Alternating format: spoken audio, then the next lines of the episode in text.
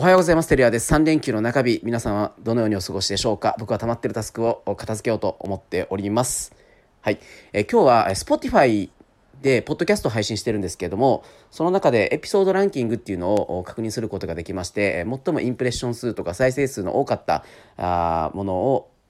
からちょっとピックアップして、えー、掘り下げたいなと思っております、えー、これからは多言語のビデオセールスが主流になるっていうエピソードが最も多く聞かれてたので、これについて話したいと思うんですけども、まあ、ビデオセールス、いわゆる今までだったらセールスレターとかっていうテキストベースだったと思うんですが、いわゆる VSL、ビデオセールスレターとかっていうのも最近は流行ってきております。はい、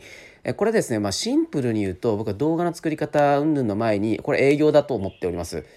営業。で営業のプロセスっていうのを分解していくことによってえこれをコンテンツにしてでさらに事前に構成を考えて、え最も効果的になるように組み立てるっ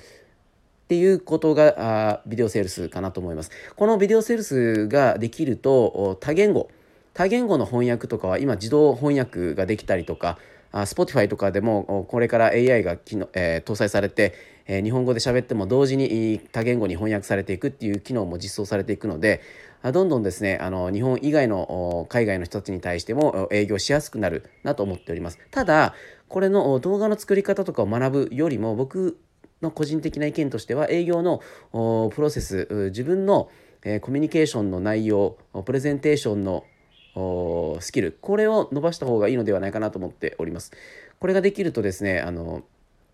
まあ、どの場面それがオンラインなのかオフラインなのかでも一緒だと思うんですけどおすすめなのはえー、自分の喋ってる内容を動画で撮影してみる。スマートフォンで、えー、撮影してみる。そうするとですね客観的に自分の癖とか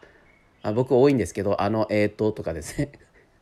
で 無駄な仕草とかですね、えー、目線とかそこら辺があおかしいなということに気づきます。なので、え、動画をなんか凝った動画とかを作る前にまずはあクライアントに対して接している内容を撮影してみる。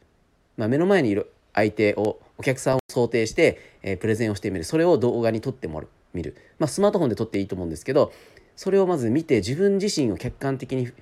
確認するっていうところをお勧めしたいと思います。これを改善できればあとはオンラインだろうがオフラインだろうがどこでも客観的に自分の仕草コミュニケーションをコントロールすることができると思います。はい今日はリラックスしていきましょう。